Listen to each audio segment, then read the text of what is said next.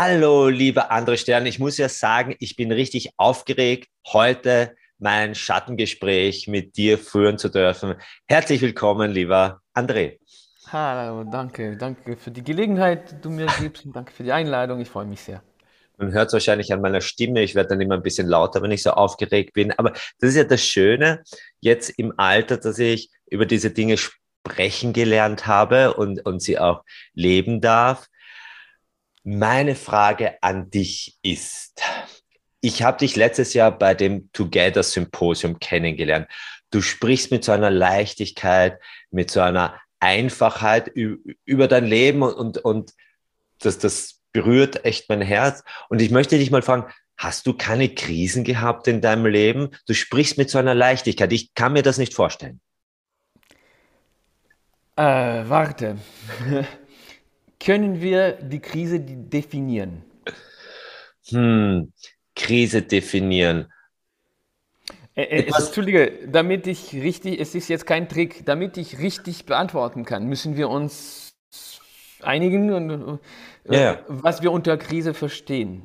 Also Krise wäre jetzt so für mich etwas, was dich in deinem Grundfesten erschüttert, wo du das Gefühl hast, ich weiß nicht mehr weiter, so wie ich es bisher gemacht habe, funktioniert gar nicht und ich sehe keinen Ausweg mehr. Ich, ich stehe irgendwo in einer Sackgasse und da geht es entweder ganz nach unten oder ich weiß, also ich weiß nicht mehr weiter. Das kommt immer wieder im Leben. Ich glaube, das, das äh, Leben ohne es, es, es, gibt, es gibt keine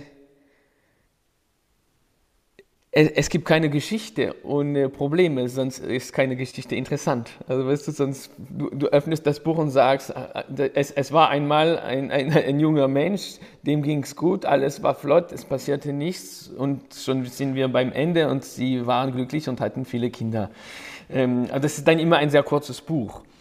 Ähm, das Ding ist, wie tief wir uns mit dem mit den sogenannten Niederlagen, aber da sind wir wieder mit, mit, mit einem Wording äh, konfrontiert, das doch irgendwie sehr kämpferisch, also sehr männlich ist. Ja? Niederlage, Sieg und Niederlage. Und dann bist du in einer Situation, wo die Niederlage dich Schritt für Schritt in die Krise schiebt, bis du in irgendeiner Ecke dort bist und nicht mehr weiter kommst oder nicht mehr oder den Ausweg nicht mehr siehst.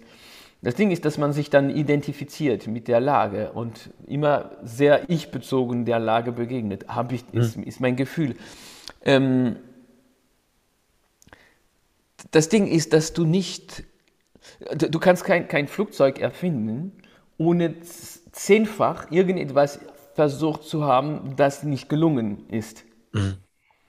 Ja, und das ist nicht gelungen, weil da zu viel Gewicht war, dort zu viel. Und das ist, so funktionieren die Kinder. Und, und mein, mein Sichtpunkt ist immer derjenige der Kinder.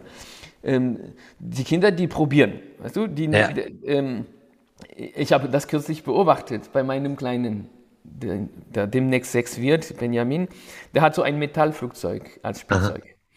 Und der hat aber auch so ein Flugzeug aus, aus Styropor, also ganz leicht. Ne? Und mit dem Styroporflugzeug, das kann man ja werfen und dann fliegt es relativ weit und landet relativ weich und, und äh, waagrecht. Und dann hat er auch ein Metallflugzeug. Und dann ist er relativ schnell gelaufen und hat das Metallflugzeug auch so geworfen, nachdem er gelaufen war und dachte, ah, das fliegt jetzt auch wie das Styroporflugzeug, ist aber nicht der Fall gewesen, oder? Das Ding ist äh, äh, ziemlich heftig auf den Boden gefallen mit äh, heftigem Krach. Und er war, ah, weißt du, und mein Flugzeug, weißt du, das ist ein schönes, aus voll Metall, oder? Das, das, und, ähm, aber um zu wissen, dass es dann crasht, und zwar richtig, musst du es probiert haben, weißt du? Und dann kannst du entweder denken, wow, ich bin gescheitert, das ist das Ende der Welt, das Ende meiner Welt, das Ende meiner Person, weil ich bin derjenige, der jetzt so einen Crash bewirkt hat oder was. Oder denken, okay, dann nochmals, Moment, warum ist das Ding jetzt nicht geflogen? Ja. Du, warum fliegt das eine und warum fliegt das eine nicht? Und wie könnte ich beides kombinieren? Dumm, so machen es die Kinder. Wenn ich ihm sage, Achtung, wenn du jetzt das, erstens komme ich nicht auf die Idee und zweitens äh, komme ich nicht auf die Idee, ihm zu, also ich denke nicht, dass er das Flugzeug werfen wird, weißt du, das Metall. Ne? Ähm, und, und auch wenn ich auf die Idee gekommen wäre, hätte ich nicht, wäre ich nicht schnell genug, ihm zu sagen, pass auf, wenn du das wirfst, wird es nicht fliegen, weil es viel, viel schwerer und die Flügel haben nicht die richtige Form und so weiter und so fort. Ähm, aber ich bleibe bei dem, dass ich sicher bin, dass das metallene Flugzeug nicht fliegen wird. Er nicht. Er probiert es und versucht dann, ah, erstens zu. Und das ist ein Moment des Schockes. Ja. Und ich glaube, dieser Moment des Schockes, wo das Ding nicht geflogen ist, wo das Ding gekracht ist, wirklich das Ding gecrasht ist und, und die, die, das schöne Flugzeug eigentlich beschädigt worden ist und so weiter, das ist der Moment der Krise. Also wenn ich deine Definition der Krise verstanden habe, dann ist das der Moment. Aber das ist der Moment, wo das Kind dann das Flugzeug aufnimmt, anschaut und darüber nachdenkt und nach der weiteren Lösung und nach einer Lösung und dann nach einem weiteren Versuch greift, um nochmal zu probieren, ob es jetzt diesmal fliegt oder nicht. Mhm. Bis am Ende die Gebrüder Wright dazu gebracht haben, dass ein Flugzeug ja geflogen ist. Wenn du aber jedes Mal, wo du crashest, als eine Krise empfindest, weil du dich mit deinem miss, äh, mit dem misslungenen Experiment identifizierst, dann, dann kann es natürlich an die Substanz gehen. Dann kommst du in eine, in eine Lage natürlich, in der du verzweifelt bist, weil du alleine bist, weil niemand an dich, äh, niemand, niemand dir glaubt oder an dich glaubt und so weiter. Ich habe deine Frage nicht beantwortet, aber das ist kompliziert, diese Frage zu beantworten, ohne, also diese Frage aufrichtig zu beantworten mhm. ohne irgendwie eitel zu wirken, weil bis jetzt habe ich unheimlich Kummer erlebt, habe ich unheim, unheimliche Lagen erlebt, in denen es jedes Mal schwierig war, ähm, in dem jedes Mal etwas, in dem jedes Mal etwas misslungen war, in, in ich Dinge gemacht hatte, die ich besser nicht gemacht hätte und so weiter und so fort.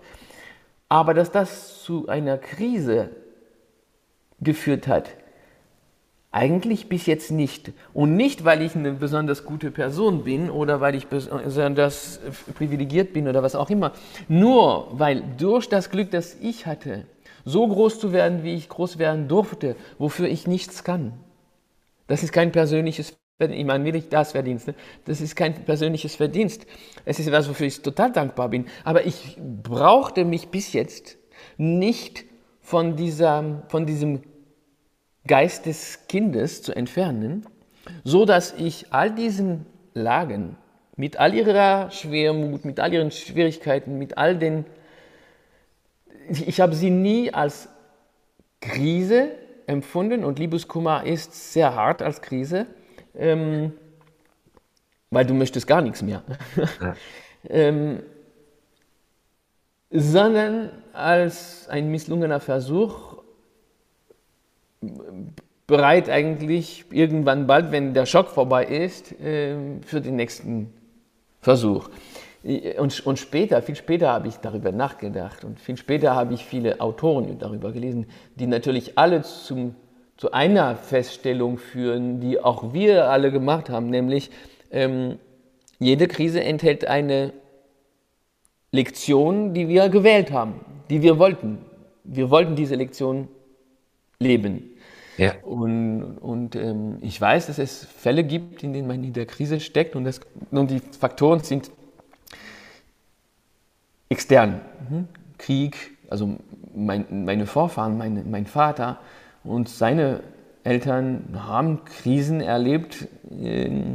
Also gestern von 79 Jahren wurde in München Sophie Scholl und ihr Bruder Hans Scholl, die wurden ermordet von den Nazis. Das heißt, das ist eine Geschichte, die ist ja eigentlich noch recht nah.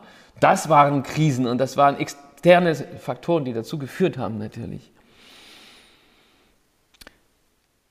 Und ich weiß nicht, woher man behaupten kann, dass sie sich diese Prüfung ausgesucht hatten, aber das muss doch irgendwie gewesen sein. Auf, auf jeden Fall Richard Bach, der Autor von Der Möwen, Jonathan und so weiter. Ähm, Richard Bach sagt, ähm, jede Krise enthält in sich gerade das Geschenk, das Geschenk, wonach du nicht wusstest, dass du suchtest. Jetzt, jetzt hatte ich diesen kindlichen Zugang, also du erwächst das nochmal stärker bei mir. Ich, ich spüre da, da ist eben dieses, diese kindliche Energie in dir ganz stark äh, spürbar, so wie kann man mit Krisen anders umgehen.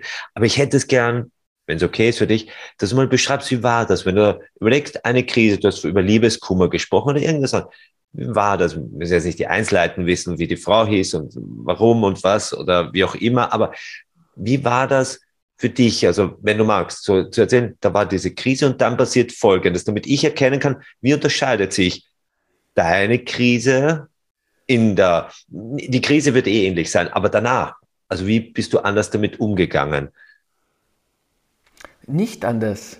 Äh, wahrscheinlich nicht anders. Genau gleich. Nur die Identifikation. Also, womit identifiziere ich mich? Ähm, ist vielleicht anders und das kommt nur von diesem Hintergrund, wo ich herkomme. Also, ähm, es gibt externe Faktoren. Entschuldige, ich, ich, du möchtest mein größter, mein, mein, mein, du, du, möchtest von meinem größten Liebeskummer hören. Zum Beispiel würde mich interessieren, wie, wie das bei dir war und, und zu sehen, wie, was ist da diese Identifikation? Wie meint er das noch? Ich kann es noch nicht ganz spüren und greifen. Und vielleicht gibt es andere auch so, die hier zuhören. Und ja, ich kann mit Geschichten immer am besten Dinge verständlich machen. Also, ähm, das ist für mich der Moment, wo ähm,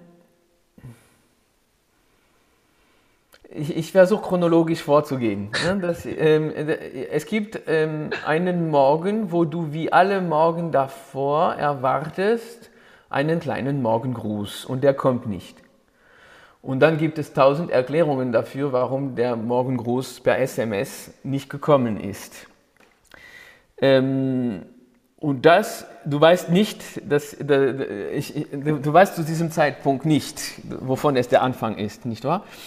Ähm, und dann schreibst du den Morgengruß und fragst, ob alles in Ordnung sei.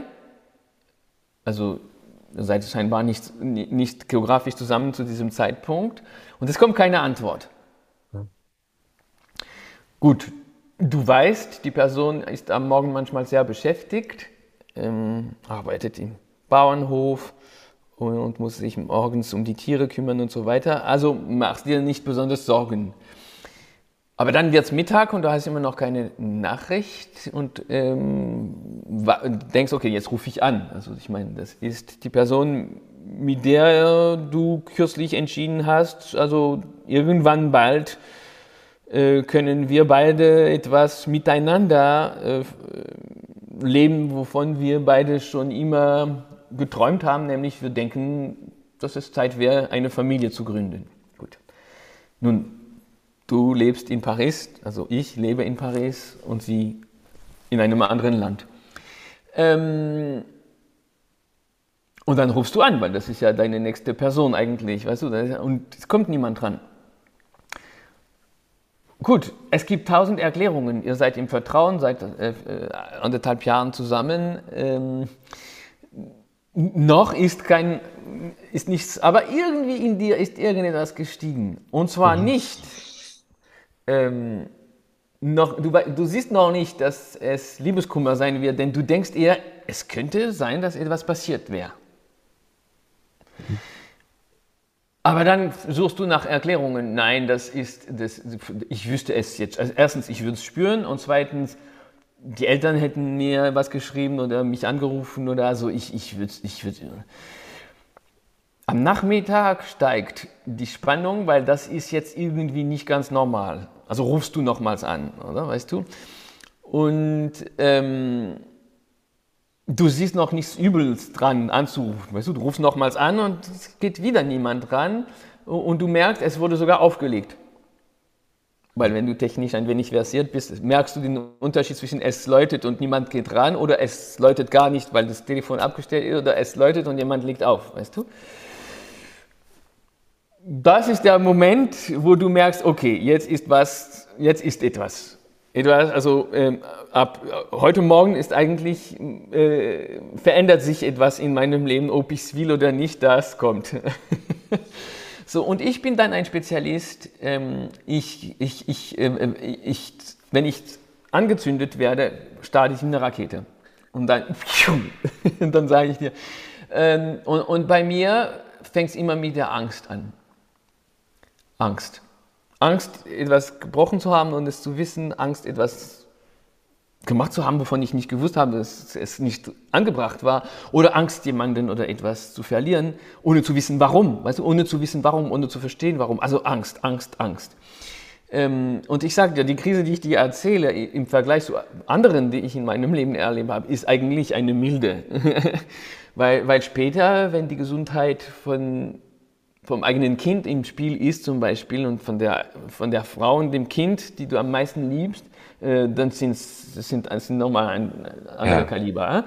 Ähm, aber dann starte ich sehr, sehr schnell und dann äh, folgt mein Körper meinem Geist, das ist klar. Und wenn mein Körper meinem Geist folgt, dann kriege ich Herzklopfen und zwar ununterbrochen.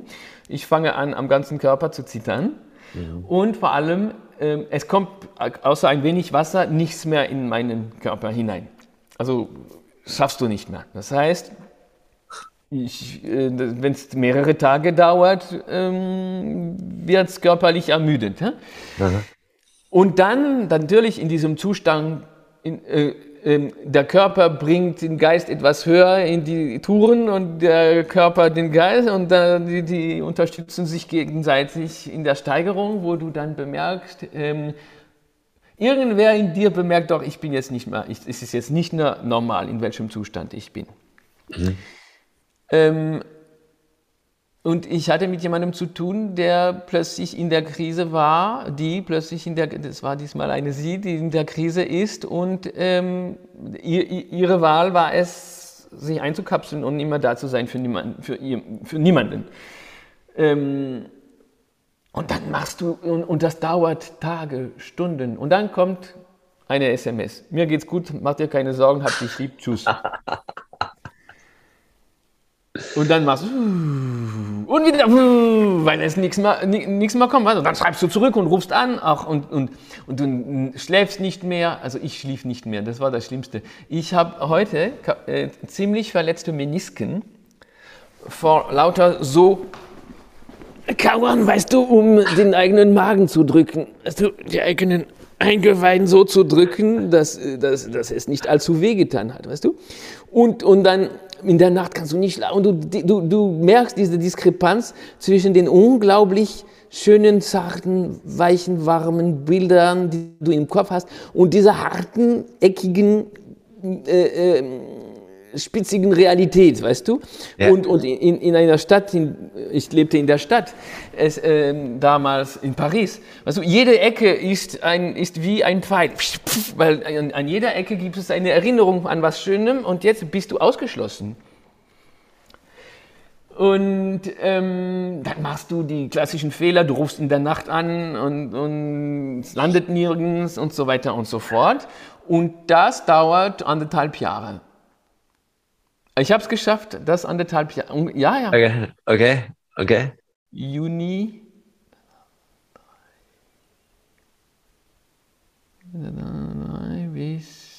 Nein, nicht ganz, nicht ganz anderthalb, also ein, 14 Monate. So. Okay.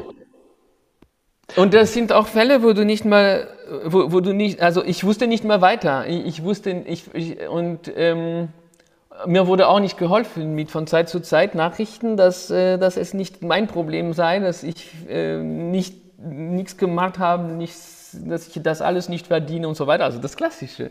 Ja. So bist du nicht, also bist du körperlich in einem unglaublichen Zustand bist, weil du eigentlich nicht mehr isst, nicht mehr trinkst, nicht mehr schläfst ähm, und nicht, nicht mehr kontrollierst, wie du bist, was du tust, was du nicht tust. Und ich, ich äh, war aber irgendwo, irgendwo ganz tief im Hintergrund äh, doch stolz darauf, dass ich nicht versucht habe, der, Stärkere, der Starke zu sein, weißt du, der, dem es nichts macht, der, der nicht leidet, der, der sich so nicht an der Nase rumführen lässt, der, und dass ich all das nicht war, nicht der Starke, nicht der sondern einfach einfach dieses kleines Häufchen Asche. Weißt du, ich irgendwo war, merkte ich, ich bin mehr stolz darauf, der zu sein, auf, den man bei der Nase herumführt, als der Starke zu sein. Das war, das, das, das war mir schon klar. Ich bin lieber derjenige,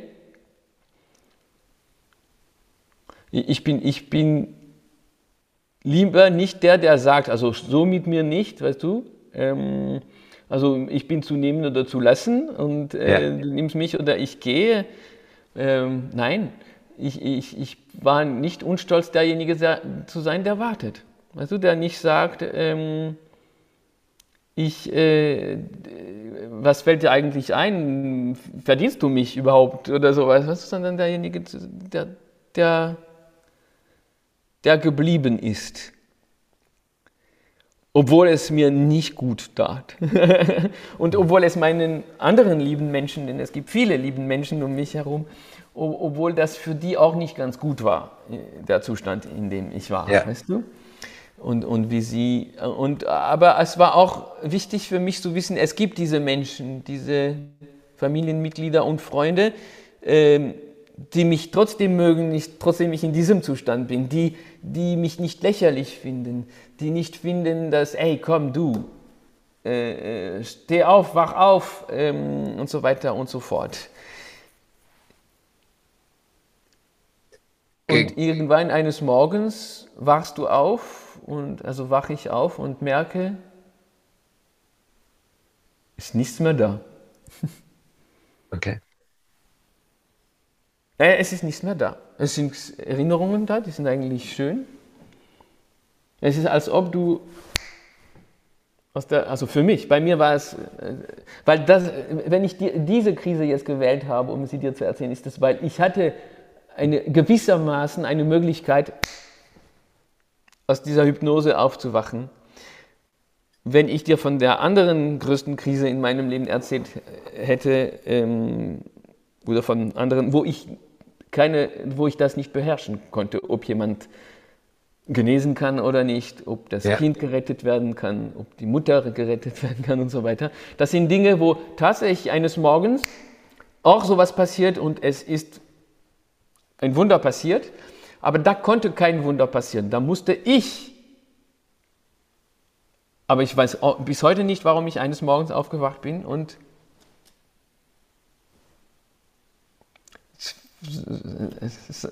Veronika, der Lenz ist da, es singen die Vögel, tralala.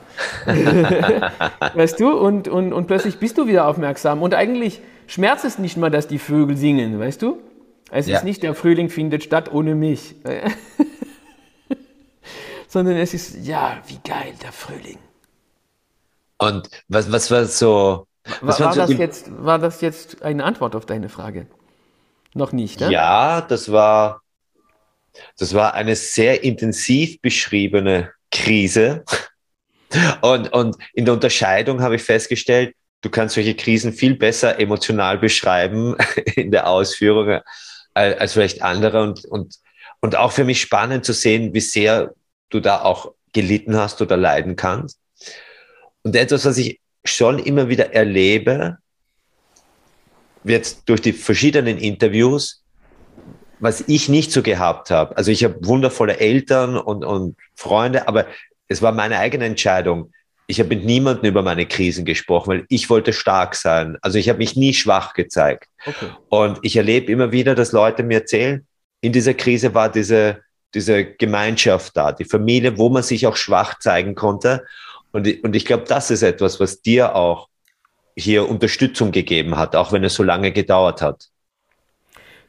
Ja, was mir auf jeden Fall, weil mir das Gegenteil nie gesagt worden ist, weißt du, nie, du musst eben der Starke sein und keine Emotionen zeigen und so äh, das, das führt dahinter, dass ich heute stolz bin, dass ich eben dieser, dieses Häufchen Elend war und gezeigt habe. Dass, dass, dass diese, diese sogenannte Schwäche, aber die, sie ist sonst nichts als Authentizität, ähm, dass, dass äh, das, das, diese Stärke des Mannes, weißt du, das ist so eine Legende. Das ist so, das ist so der, der, Mythos Männlichkeit und Stärke und, und ähm, ja und so weiter. Ja. Da, darf ich da nur ganz kurz das einfließen lassen? Also bei dem Symposium, Symposium von Together bin ich, also ich habe, du warst in einer Live-Übertragung und ich war halt ein Teil der, der Zuhörer und, und dann habe ich mit jemandem diskutiert, irgendwie ein richtiger Mann, so Vertreter von Harley Davidson in Österreich. Und wir sprechen halt, was mir am besten gefallen hat und was ihm am besten gefallen hat. Und ich sage so, ja, André Stern, Elinor Petzold, das ist eine Sexualberaterin aus Deutschland, sehr emotional und lebendig und, und er so, nein. Also die Elinor okay als Frau, aber dieser andere Stern, na, das ist. Und ich merke so, es sind zwei Seiten in meiner Brust. Auf der einen Seite kenne ich ja dieses männliche und ich bin Harley Davidson und ich bin und ich liebe das. Aber, aber ich habe auch meine andere Seite entdeckt, die sagt, aber ich will andere Stern verteidigen. Und ich sage so, ja, aber er ist authentisch und das ist auch authentisch zu sagen, ich habe auch diese Sch ja, nein, ah. also, also richtig so kurzfristig, darf ich jetzt mich zu andere Stern bekennen oder, oder soll ich, aber wir, ich habe dann schon auch gesagt, nein, das ist, schau, für dich ist es nicht, das ist ja auch okay. Das ist so genial. Aber für mich ist beides männlich und es ist okay, auch stark zu sein, weil ich würde jetzt nicht sagen, dass man nie stark beides, sein darf. Könnte beides menschlich sein. Aber es ist so lustig. Es ist so lustig, dieses, nein, da, da, das ist auf keinen Fall. Also das ist, und ich so, ja, ich, ich verstehe, aus, aus, wenn man so aufwächst und aus diesem Blickwinkel nur stark, man kann da gar nicht, man kann es nicht spüren. Es ist wirklich ein Entwicklungsschritt, dorthin zu kommen. Und für mich ist heute die wahre Stärke zu sagen, ich stehe auch zu meinen Schwächen. Das ist für mich etwas, was mich wirklich äh, äh, glücklich macht.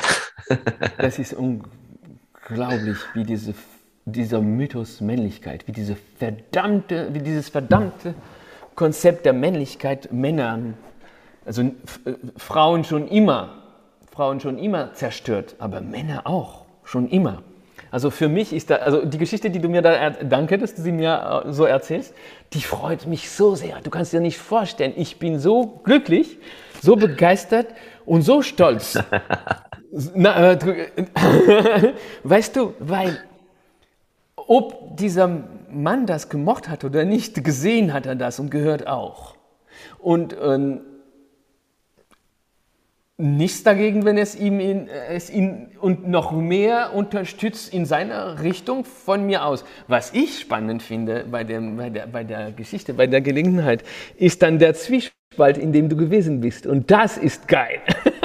dass du darin bist. Das, weil da musst du plötzlich sehen, also gehe ich nur diese eine Bahn, die männliche, die starke, die nicht, nicht schwul, nicht homosexuell, als ob mein, meine Art automatisch, weißt du, äh, äh, homosexuell sein sollte.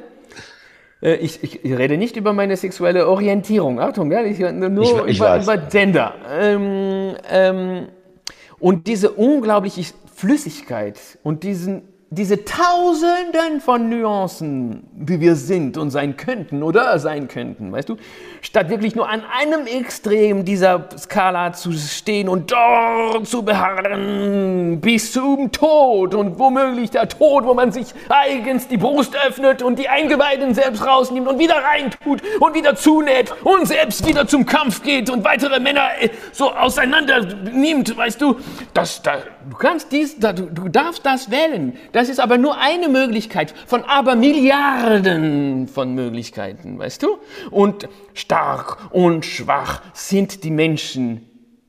Alle Menschen sind gleich stark und, und, und, und, und was die wirkliche Stärke betrifft, ja, ähm, ich, ich, möchte mal einen Mann sehen, der, der, der gebärt, der ein Kind zur Welt bringt. Ich, ich will nur sehen, wie stark dann ein Mann ist. Ja. Ähm, aber nur so nebenbei erwähnt, weißt du? Und, ja. und, und, diese Stärke ist nur ein Konzept, das ist nur eine Haltung, das ist keine Wahrheit. Das ist keine Wahrheit. Und, und der, der Moment, der mich interessiert, ist der Moment, wo du plötzlich merkst, du musst entscheiden. Du musst entweder ein Weichling sein oder ein starker Mann sein.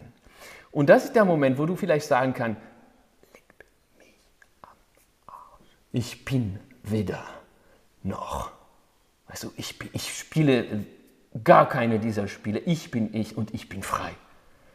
Und wenn ich euch schockiere, wenn ich euch, die harten Männer, ne, die diese ganze Gesellschaft seit Tausenden von Jahren in den Abgrund führt, wenn man sieht, wohin ihr die Welt gefahren habt, ne, wenn man, wenn man sieht Krieg, Massaker, ähm, Vergewaltigung, wenn man sieht Elend und Leiden überall und das alles auf dem Mist der Männer gewachsen, ja, da, könnt ihr, da könnt ihr gerne ohne mich weiter. Ihr kommt auch gar nicht mehr weiter. Es ist vorbei. Eure Zeit ist vorbei. Unsere Kinder, ich sag's dir, die glauben an gar nichts mehr von all das, von all dem. Die glauben an gar nichts mehr von und die, und, und, und die sehen diese harten Männer an wie die alten Dinosaurier und sind eigentlich erleichtert, dass die Gesellschaft inzwischen das schon jetzt teilweise überwunden hat. Aber das war jetzt ein Statement, dein Statement deinerseits, aber das hat noch keine Frage beinhaltet, diese, dieses, dieser Moment der Begegnung zwischen der Vergangenheit und einer möglichen Zukunft. Ja.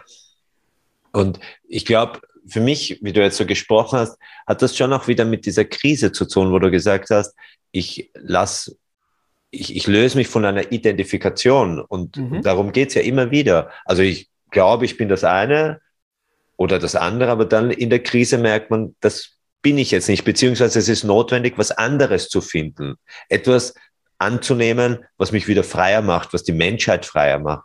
Und so schließt sich für mich auch wieder der Kreis. Dieses, okay, wenn es nimmer weiter, weil solange es geht, wird das Patriarchat weiterfahren, wir vergewaltigen uns, wir töten uns, wir nehmen die Energieressourcen raus, eine Corona-Pandemie, das sind alles Krisen, wir müssen anfangen, uns zu überlegen, wie geht's weiter. Und da ist aber, glaube ich, wichtig, dieses in die Verbindung gehen, dass wir fragt, hey, wie schaut's eigentlich aus bei dir? Kann ich mit dir mal reden? Kann ich mit dir ein Interview führen? Kannst du mir helfen? Männer wollen nicht helfen. Also ich, ich habe selber erlebt, ich habe mich nicht getraut zu fragen, zu helfen und zu sagen, hey, kannst du mir mal helfen? Und ja, Auseinandersetzung mit Krisen ist schon was Schönes und es ist sehr genial, dass du für mich sowas wie ein Vorzeigemann bist. Aber ich sage bewusst heute, vor 20 Jahren hätte ich wahrscheinlich so wie dieser Harley Davidson äh, Mensch gesprochen, weil ich es einfach nicht gesehen habe. Weil es nicht, es war wie, wie wenn man blind wäre auf diesem Auge und dann hat man ganz komische Konzepte. Allerdings, und, und anderes als Konzepte sind, ist es nicht. Weil du kannst nicht sagen, weißt du, ähm, ich, ich spreche bewusst von weißen Männern. Ja, ähm, aber das ist nicht, äh, das ist nicht, man, wir können nicht sagen, Männer sind so. Wir können sagen, unser Konzept der Männlichkeit ist so. Ja. ja und, und, und, und, und wir geben jungen Männern gar keine Chance eigentlich, anders zu sein, weil wir ihnen immer dieselben Vorbilder bis jetzt gegeben haben, weißt du auch.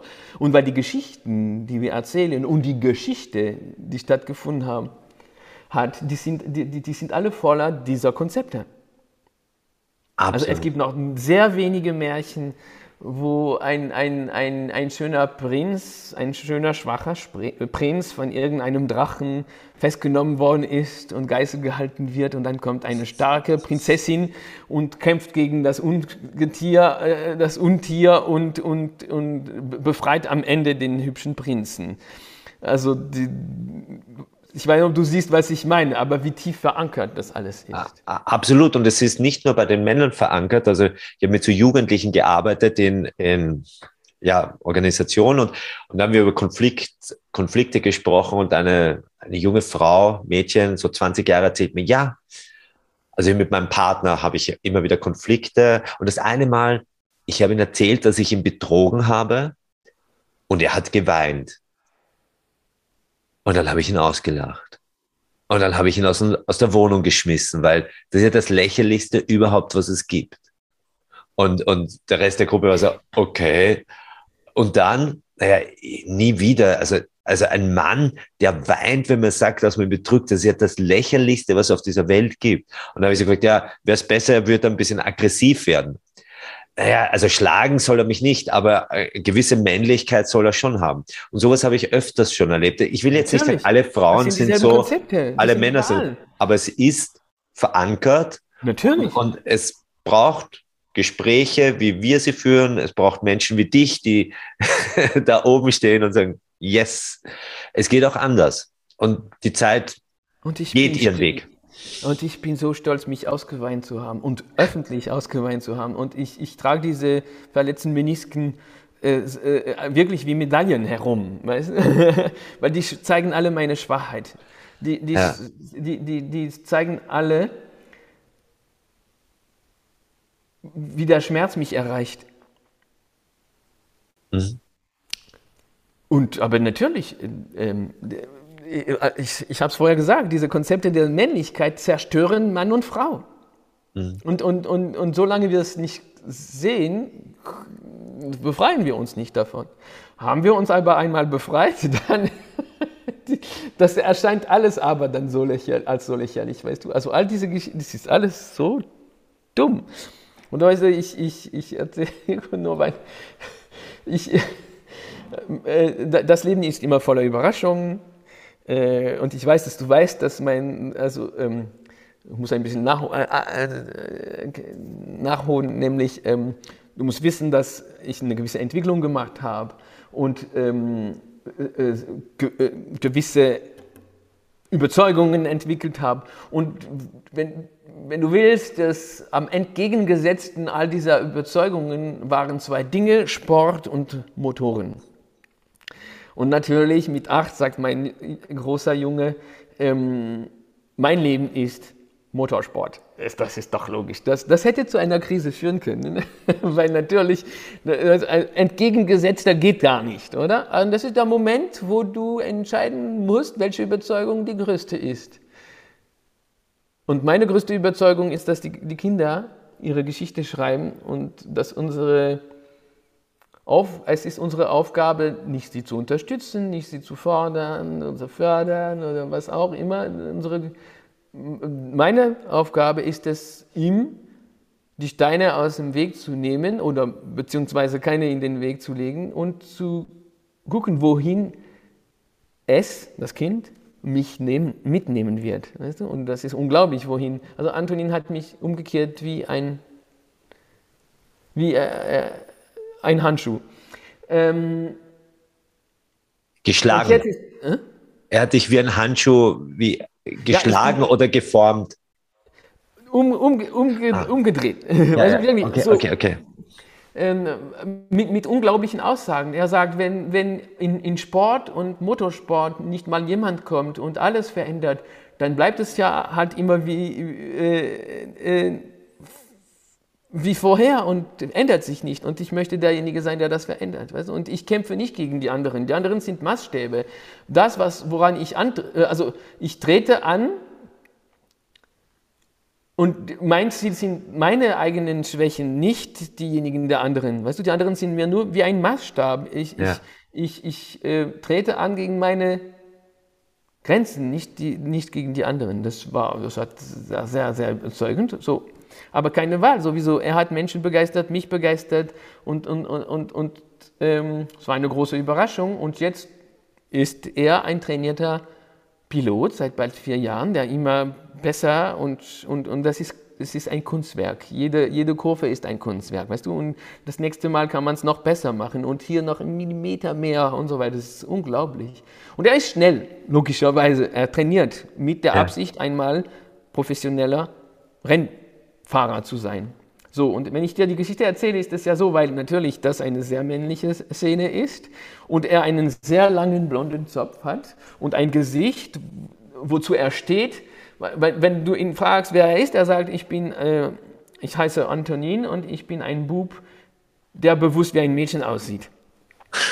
ähm, und ähm, natürlich ist er ein, ein, ein UFO in so, in, so einer, in, in, so einer Szene und das ist genial zu sehen, wie er darin ähm, blüht, richtig blüht, weißt du? Und wenn ich dir die Geschichte erzähle, ist es wegen eines gewissen äh, Nachmittags, wo er dort an seiner, an seiner Rennbahn war und, und fuhr. Und dann ist auch eine Großmutter gekommen mit ihrem Enkelsohn. Und man hat bemerkt, sie hatte gespart, damit sie ihm zwei mal zehn Minuten Kartfahren äh, schenken kann. Er wollte das so sehr und das hat sie dann gemacht. Und dann hat Antonin gefragt, ob er mit ihm fahren darf und soll. Und der andere Knabe war ja ganz glücklich, mit jemandem ja. zusammen zu fahren. Weißt du, dann sind sie zusammengefahren. Und der Junge zum ersten Mal und Antonin schon seit drei Jahren.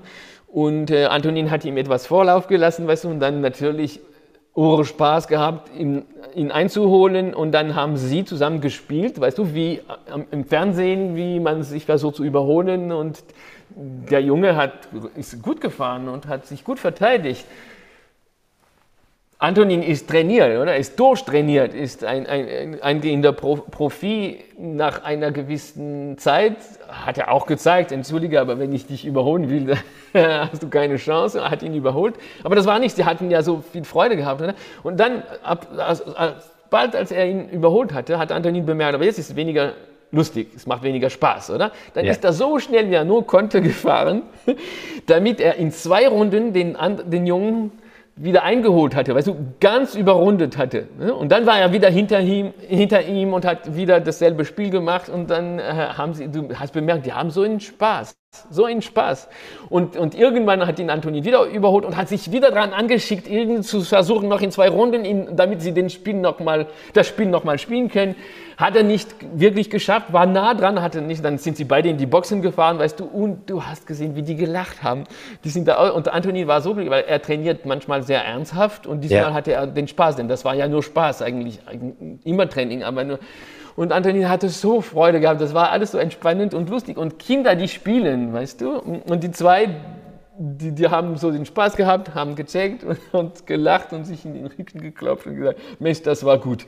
Und die zwei so strahlend kommen so. Die Großmutter, die war nicht glücklich. Die, war, die hat sich wie ein Habicht auf sie, weißt du, so gestürzt, mit ganz dunkler Miene. Und dann die beiden gerade nicht mal gelächelt, weißt du, nicht mehr. Und dann sagt sie zu ihrem Enkelsohn, zu ihrem Enkelkind, schämst du dich eigentlich nicht zu, zugrunde? Ja, sagt er, ja, nicht nur bist du so unglaublich geschlagen worden, aber dich hat ein Mädchen besiegt. Gut, oder? Meinst du, es ist fertig? Geschichte nein, nein, nein, nein, nein, Aber das ist der Moment, wo, weißt du, also ich habe es nur nicht, ich habe es nicht kommen sehen, weißt du, dass, dass eine Dame, die eigentlich gewiss ähm, eine Zeit erfahren hat, in der man über Feminismus ein wenig gesprochen hat und so weiter, weißt du?